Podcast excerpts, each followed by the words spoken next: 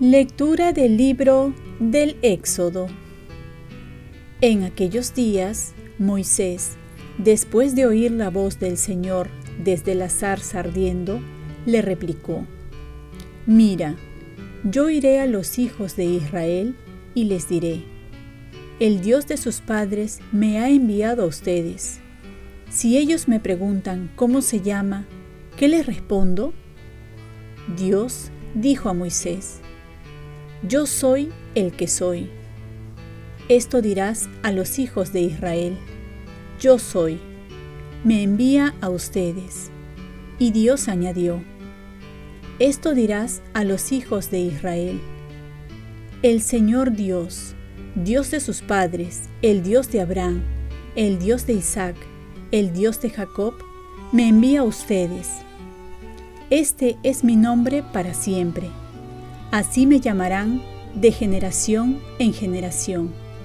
Vete, reúne a los ancianos de Israel y diles, el Señor, Dios de sus padres, de Abraham, de Isaac y de Jacob, se me ha aparecido y me ha dicho, he observado atentamente cómo los tratan en Egipto. Por eso he decidido librarlos de la opresión egipcia y llevarlos a la tierra de los cananeos, hititas, amorreos, pericitas, heveos y jebuseos, a una tierra que emana leche y miel. Ellos te harán caso y tú, con los ancianos de Israel, te presentarás al rey de Egipto y le dirás, El Señor, Dios de los hebreos, vino a nuestro encuentro y ahora nosotros tenemos que hacer un viaje de tres días por el desierto para ofrecer sacrificios al Señor nuestro Dios. Yo sé que el rey de Egipto no los dejará marchar si no es a la fuerza. Pero yo extenderé mi mano, heriré a Egipto con prodigios que haré en medio de él y entonces los dejará marchar. Palabra de Dios. Salmo responsorial. El Señor se acuerda de su alianza eternamente. Den gracias al Señor, invoquen su nombre, den a conocer sus hazañas a los pueblos. Recuerden las maravillas que hizo, sus prodigios, las sentencias de su boca. El Señor se acuerda de su alianza eternamente se acuerda de su alianza eternamente, de la palabra dada por mil generaciones, de la alianza sellada con Abraham, del juramento hecho a Isaac. El Señor se acuerda de su alianza eternamente. Dios hizo a su pueblo muy fecundo, más poderoso que sus enemigos. A estos les cambió el corazón para que odiasen a su pueblo y usaran malas artes con sus siervos. El Señor se acuerda de su alianza eternamente, pero envió a Moisés su siervo y a Aarón su escogido, que hicieron contra ellos sus signos, prodigios en la tierra de Cam. El Señor se acuerda de su alianza eternamente Lectura del Santo Evangelio según San Mateo. En aquel tiempo tomó la palabra Jesús y dijo, Venid a mí todos los que estáis cansados y agobiados, y yo os aliviaré. Tomad mi yugo sobre vosotros y aprended de mí, que soy manso y humilde de corazón, y encontraréis descanso para vuestras almas, porque mi yugo es llevadero y mi carga ligera. Palabra del Señor. Paz y bien. En Jesús no solo encontramos descanso, sino la fuerza para seguir. Aquí encontramos la única cita donde Jesús se describe y para ello escoge dos adjetivos entre tantos que podía tomar, manso y humilde. Pudo escoger valiente, fuerte, sabio, entregado, generoso, pero prefirió las virtudes de la mansedumbre y la humildad. Requisitos para dejar obrar a Dios en nuestras vidas. También va a elogiar estas virtudes en las bienaventuranzas. Así dice, bienaventurados los pobres en espíritu, porque de ellos es el reino de los cielos. Son los que sienten la necesidad de Dios, los que no son autosuficientes, que se dejan ayudar y piden ayuda, porque saben que Dios lo ayuda a través del prójimo.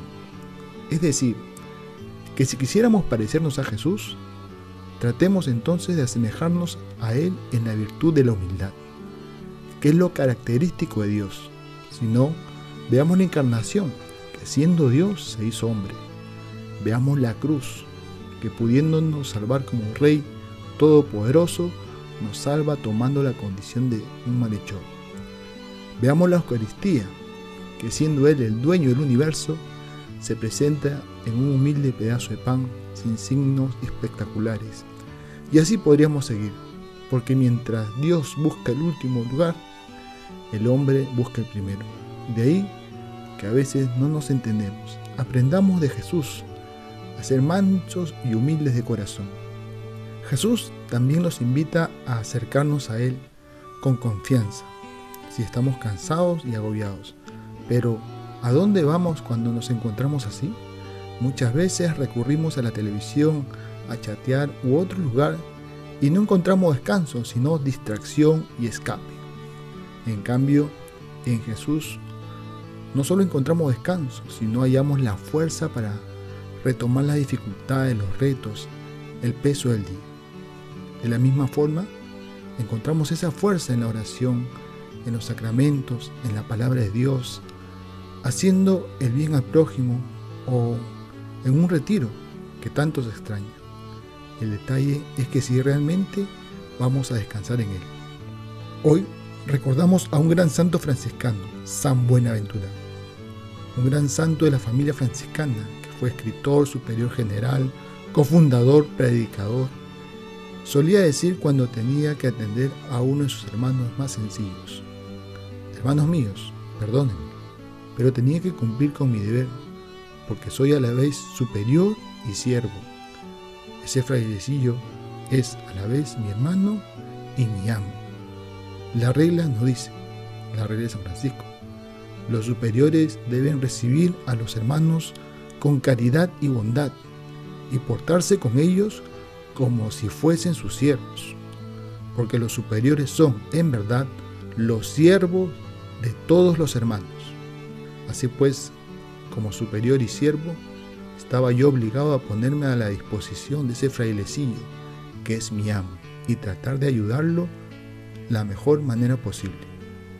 Oremos, Virgen María, ayúdame a parecerme cada vez más a Jesús en la humildad y en la mansedumbre. Ofrezcamos nuestro día. Dios Padre nuestro, yo te ofrezco toda mi jornada en unión con el corazón de tu Hijo Jesucristo que siga ofreciéndose a ti en Eucaristía para la salvación del mundo.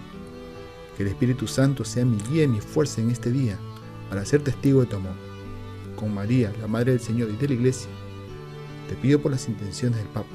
Con San José Obrero, te encomiendo mi trabajo y mis actividades de hoy para que se haga en mí tu voluntad.